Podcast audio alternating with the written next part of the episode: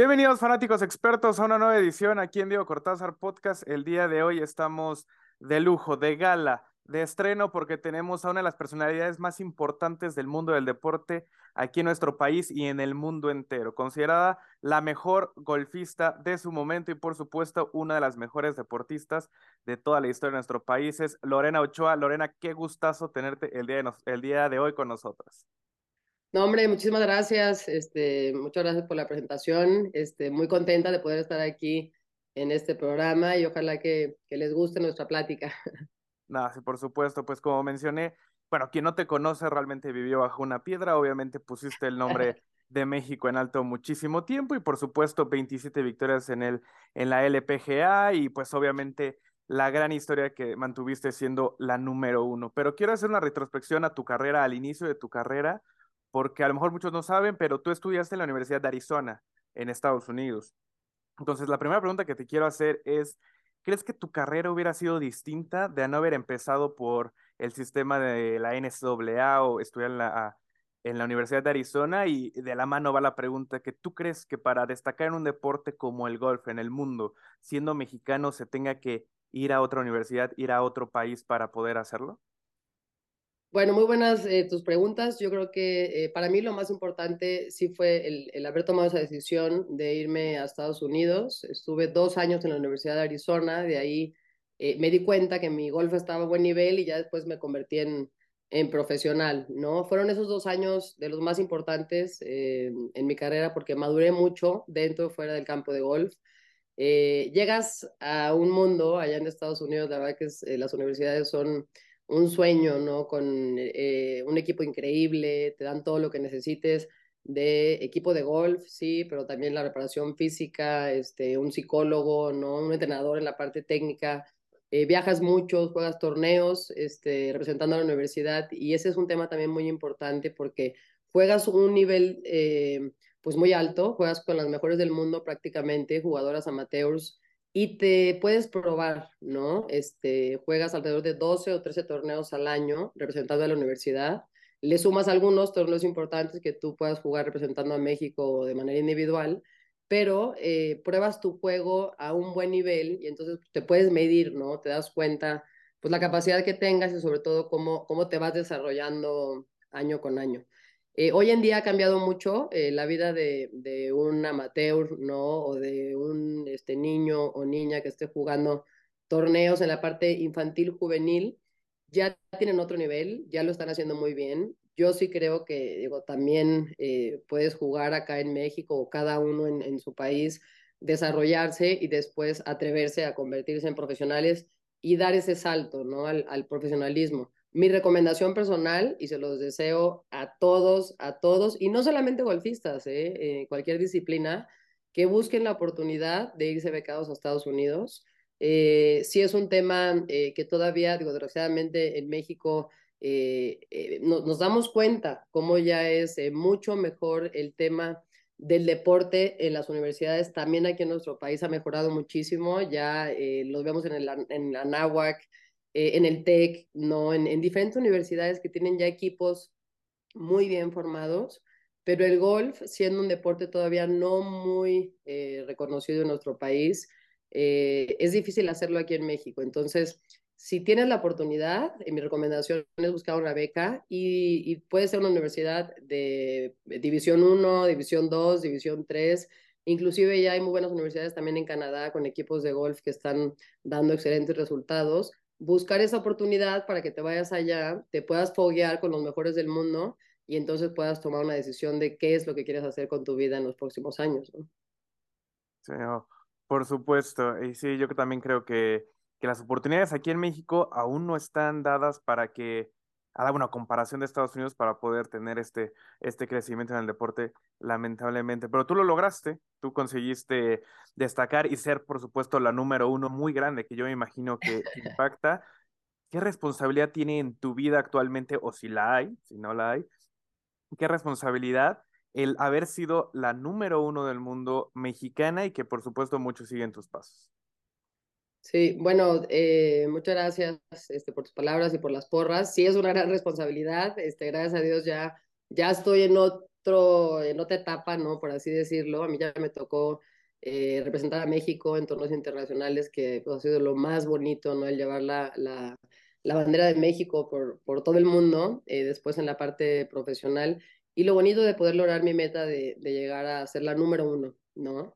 Eh, es una gran responsabilidad porque cuando estás en ese, en, en, ese lugar, pues sí se fijan mucho en cómo llevas tu vida, ¿no? Cómo llevas tu carrera, cuáles son tus valores, este, qué estás haciendo para regresarle al país.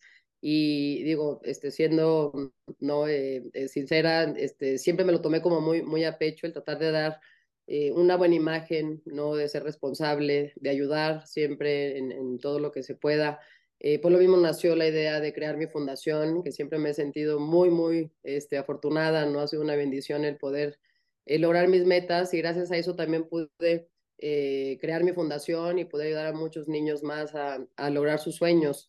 Eh, hay mucho trabajo por hacer, este, como, como te lo mencioné, ya estoy en otra etapa de mi vida disfrutando mucho, eh, pero eh, sigo, sigo muy activa, ¿no? Me retiré de, de, la parte del golf profesional competitivo, ¿no? Eso significa que ya no estoy jugando torneos, no todas las semanas, pero pues el golf es mi vida y todo lo que hago tiene que ver eh, con el golf. Entonces, pues aquí me, aquí me tienen, ¿no? Muchos imaginan de Lorena Ochoa retirada, a lo mejor ya sin hacer nada, pero sigo trabajando mucho y muy contenta este, con diferentes actividades y como te mencioné, pues sobre todo con la fundación, ¿no?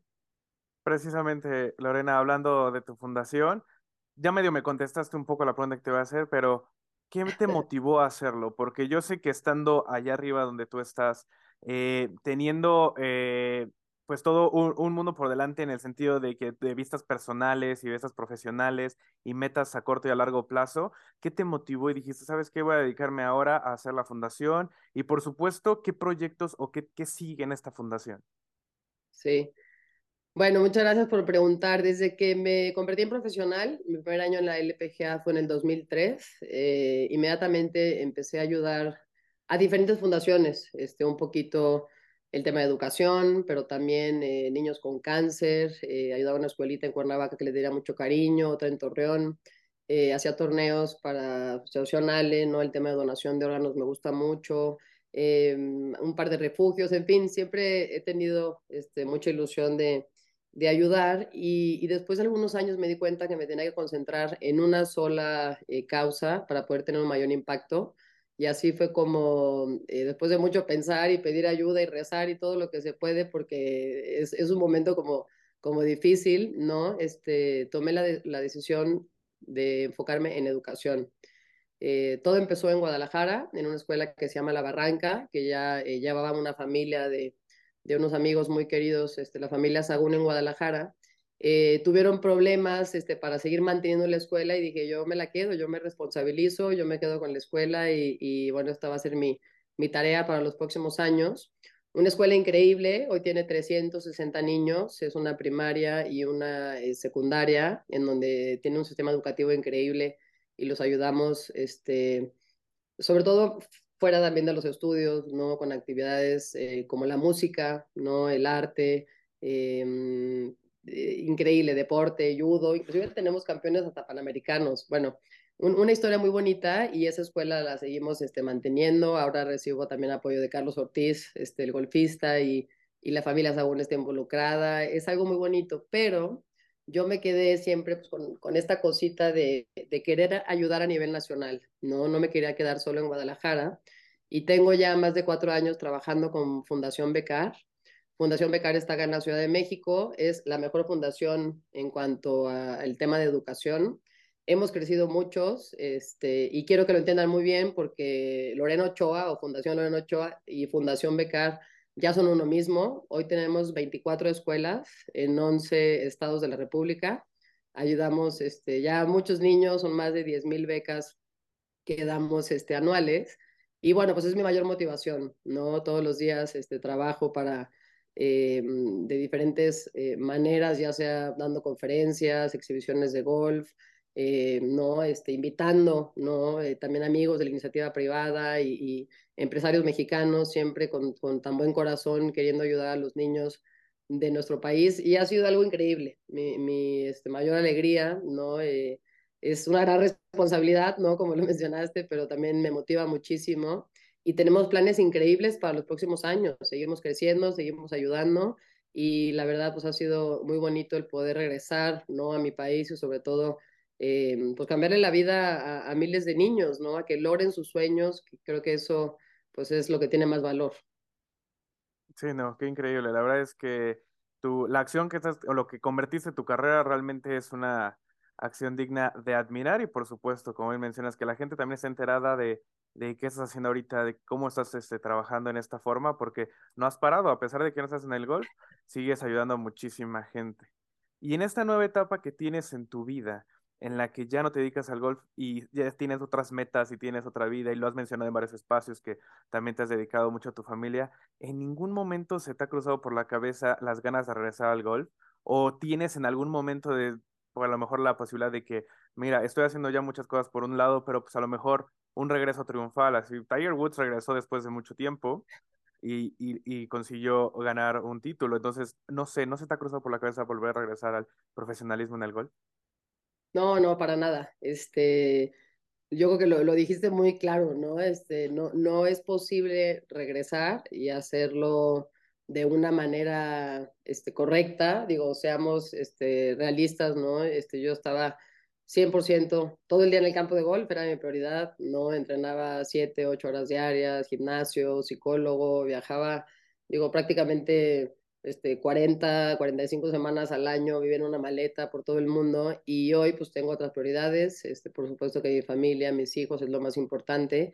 Y, y, fíjate que en el deporte del golf, digo, también siendo mujer, es un tema importante a destacar, ¿no? Es, es, es mucho más complicado en ese tema, pero eh, en, en el golf, sobre todo en las mujeres y en la LPGA, sí existe una gira que es para seniors, y es una gira que la puedes empezar a jugar a los 45 años, algunos torneos a los 45, otros a los 50.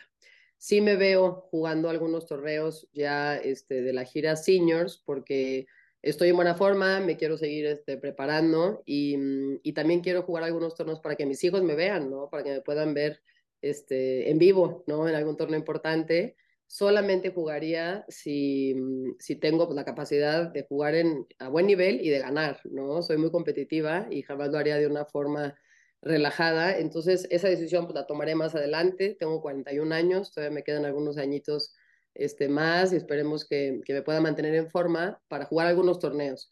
Pero sí que quede claro que no voy a regresar a la LPGA, este, no me veo regresando, si no puedo ganar, si no puedo, puedo estar ahí este, un domingo en un torneo para ganar un trofeo, creo que no es una manera, este, a mi punto de vista, este, de hacerlo, eh, digo, responsablemente, ¿no? Porque no me gusta jugar por jugar, no soy muy competitiva, entonces, pues ya lo, lo veremos más adelante cuando llegue la etapa de poder jugar en el seniors, y creo que también va a ser algo, algo divertido, ¿no? Algo emocionante. Ah, sí, sin duda íbamos a estar todos al pendientes de ver. Bien o mal regresar, aunque no sea como dices en la LPGA, va a ser. Juego mucho, juego mucho. Estuve hace un par de semanas en Portugal, este, todas las semanas prácticamente tengo un evento. Este, la semana que entra voy a Culiacán, la que sigue voy a Cancún, la que sigue voy a Monterrey, tengo un torneo, voy a, Málaga, tengo este, también un torneo en Corea este próximo semestre. O sea, sí juego exhibiciones, el golf es mi vida, este, pero de una manera relajada. Se trata más bien de atender a los patrocinadores, pasártela muy bien en el campo de golf, este, estar un día ahí, dar tips, dar una, alguna clínica, en la noche atender alguna premiación. O sea, mi vida sigue siendo en relación al golf, pero ya no juego la parte competitiva de un torneo, porque yo ya se lo dejo eso a las nuevas generaciones, ¿no? Ya tenemos buenas representantes. Gaby lo está haciendo muy bien, Gaby López. María Fácil lo está haciendo muy bien, empezaron muy bien este año las dos con buenos resultados. Me parece que ahorita están en Tailandia y pues hay que apoyar mucho a las nuevas generaciones. Sí, por supuesto, como mencionas, tenemos buenos representantes en el golf pues obviamente siguiendo un camino que ya forjaste tú primero. Y ahorita que estás mencionando precisamente lo, lo involucrada que estás con el golf, se da la noticia de que, de que el año pasado surge este nuevo, esta nueva competencia llamada Live Golf o LIV Golf, que es una, es una especie de competencia, por así decirlo, contra la PGA y contra la LPGA. ¿Qué te, ¿Cuál es tu punto de opinión sobre, sobre esta, esta formación de nuevas ligas, nuevas competencias, nuevos circuitos que le puedan hacer competencia. ¿Es bueno o es malo o qué te parece a ti?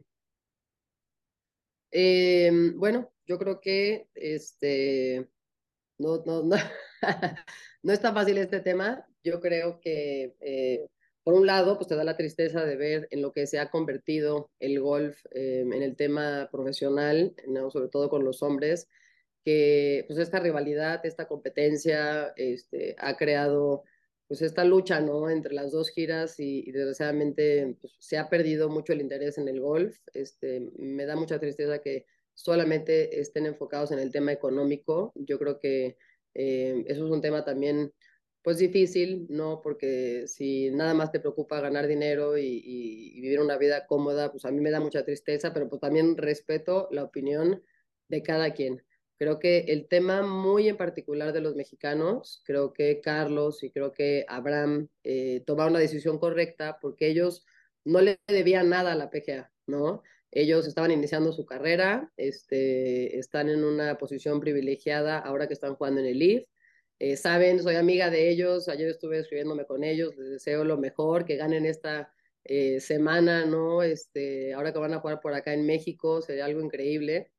Y eh, a mí lo que me gustaría ver es pues, que algo bonito, que algo positivo salga de esto, ¿no? Ojalá que puedan regresarle a México eh, algo, este, que se puedan involucrar con proyectos, con programas que tenemos acá en nuestro país, que le puedan devolver a, a México este, algo importante, ¿no? Que estoy segura que lo van a hacer porque son grandes este, profesionales, muy buenas personas los dos.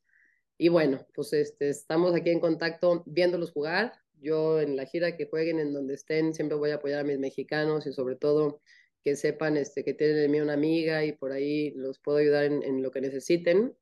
Y ya veremos, ¿no? Qué padre que jueguen en México, qué bonito que, imagínate, hay muy poquitos torneos al año, quizá 13, quizá 15, y que uno sea en México, que puedan visitar acá y que estén en Mayacobá eh, jugando un campo tan bonito, ¿no? Este, que, que podamos ver a los mexicanos jugar en vivo, ¿no? Con, con tantas este, diferentes eh, personalidades, pues es un regalo también para el golf y para México y hay que aprovechar esa promoción, ¿no? Lo que queremos hacer es pues tener más golfistas en nuestro país, que siga creciendo este deporte tan increíble, entonces va a ayudar mucho. Sí, por supuesto, también es bueno que ver a mexicanos jugando en tierras mexicanas, por supuesto, aquí ya sabemos que eh, aquí en México se nos sube lo patriótico cuando, cuando tenemos claro. a figuras así.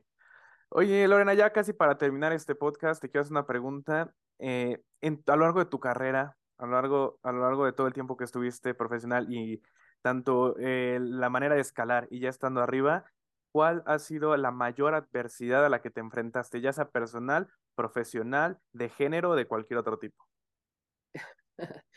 No, no, no, pues tu pregunta está imposible de contestar, este, porque pues, no, es solamente una, se me vienen, se me vienen muchas a la cabeza y, eh, y todos son muy importantes, o sea, es imposible decidir una eh, que sea más importante o más fuerte o más trágica o como lo quieras este, decir, porque al final del día todas esas experiencias, este, las que viví pues en México, en la universidad en Estados Unidos, de profesional, todas esas me, me, forjaron, ¿no? Mi carácter es así y traté también de, pues, de llevar mi carrera como la llevé, ¿no? Por todas esas experiencias y como yo me fui, este, como construyendo. Eh, lo que sí me queda muy claro es que pues, tenemos que, que no rajarnos, ¿no? Este, que darle, darle y darle y, y también entender que somos seres humanos y que siempre pues vamos a titubear, vamos a tener miedo, nos va a ir mal, vamos a pasar por rachas malas. Eso sí, las rachas malas no duran para siempre y las rachas buenas tampoco duran para siempre. Hay que tratar de verlo un poquito por fuera y cuando estemos en ese lugar, en esa situación, pues aprovecharlo al máximo y aprender al máximo cuando es una etapa mala, aprender, aprender, aprender y mm, eh, a mí me gusta mucho también pues, vivir la vida así de una manera más ligera, más tranquila y los errores pues, los agarras, aprendes de lo que tienes que aprender y lo dejas pasar. Y lo bueno que te siga sumando, ¿no? Que te, que te siga eh, ayudando, ¿no? Para convertirte en alguien que, que, que sigas adelante, mejorando, mejorando. Eh, yo, yo lo que pensaba en su momento que había sido una tragedia de torneo y lo más doloroso y lo más feo y lo más fuerte este, que lloré y lloré y fue una etapa de mucha frustración, pues te das cuenta, ¿no? al año siguiente que fue lo mejor que te pudo haber pasado, ¿no? De todo lo que aprendiste de esa situación en particular y cómo, pues, la, la, la pasaste, ¿no? Cómo te convertiste en alguien más fuerte gracias a esa experiencia tan dolorosa. Entonces, al final del día, este, el golf es un deporte muy bonito, ¿no? Es, es como la vida, ¿no? Juegas un torneo y lo hiciste bien o regular, aprendes y la siguiente semana tienes otra oportunidad de empezar de cero y volverlo a intentar, ¿no? Entonces, este, la verdad que ha sido muy bonito este, todo lo que me dio el golf, todo lo que me sigue dando, porque hoy sigo pues, súper involucrada. Tengo mis mismos patrocinadores que les agradezco este, en el alma, ha sido muy bonito representarlos. Y tengo muchos planes, este, muchos planes para adelante. Lo importante es seguir inventando cosas divertidas para mantenernos positivos y motivados y con muchas ganas. Y bueno, pues estoy justo en eso. Por supuesto que sí, Lorena. Y pues ya por último, para, para concluir, pues tú tienes a, a, hijos que todavía son pequeñines. ¿Te gustaría algún día verlos en el mundo del golf, que siguieran tus pasos? Pues fíjate que no creo que vayan a ser golfistas. Este, mi hijo chiquito apenas tiene siete, eh, él como que en una de esas nos sorprende, pero no los veo muy enfocados en el golf. Este, juegan fútbol, juegan pádel, tenis, este, por ahí inventan otro tipo de actividades. Nos gusta mucho estar acá este, en, en las montañas y bicicleta también de montaña, pero saben jugar golf, saben que es importante porque somos familia de golfistas y para que puedan jugar también con los primos de mi papá y conmigo pero no los veo de golfistas, así es que cambiaremos de canchas. pero involucrados en el deporte al final del día. Oh, no, claro, claro, eso es lo más importante, este, claro, esos valores y lo que te enseña el deporte, pues es lo, lo más bonito y siempre trato de compartirlo, claro. Pues bueno, Lorena, pues muchísimas gracias por ese tiempo que nos regalaste. Fue un gusto tenerte el día de hoy, obviamente siguiendo a todos tu carrera y por lo que representas para el país. ¿Algo más que quieras agregar? No, pues muchas gracias. Este, ojalá, este, creo que, eh, por supuesto que me gustaría primero agradecer todo el apoyo, todo el cariño, ¿no? Este, que me han dado a lo largo de los años. Este, seguimos trabajando mucho, sobre todo en el tema de la fundación. Eh, creo que es una responsabilidad si podemos ayudar, ayudar, involucrarnos, que es muy importante que se puedan involucrar con alguna causa que les guste. Si quieren conocer de Fundación Becar y lo que estamos haciendo a nivel nacional, si se les ocurre alguna forma de apoyarnos con alguna empresa, con algún voluntariado, hay miles de formas de ayudar, eh, estaría increíble. Estamos en todas las redes, ¿no? Como Fundación Becar o Fundación Loreno Ochoa. Y bueno, pues gracias por, por este espacio y ¿eh? saludos a todos. Al contrario, muchísimas gracias a ti, Lorena. Aquí van a estar apareciendo los links de toda la fundación. No olviden seguirnos en las redes sociales también, arroba Cortázar Podcast, arroba Diego Garcort, y nos vemos la siguiente semana. Nos vemos. Gracias.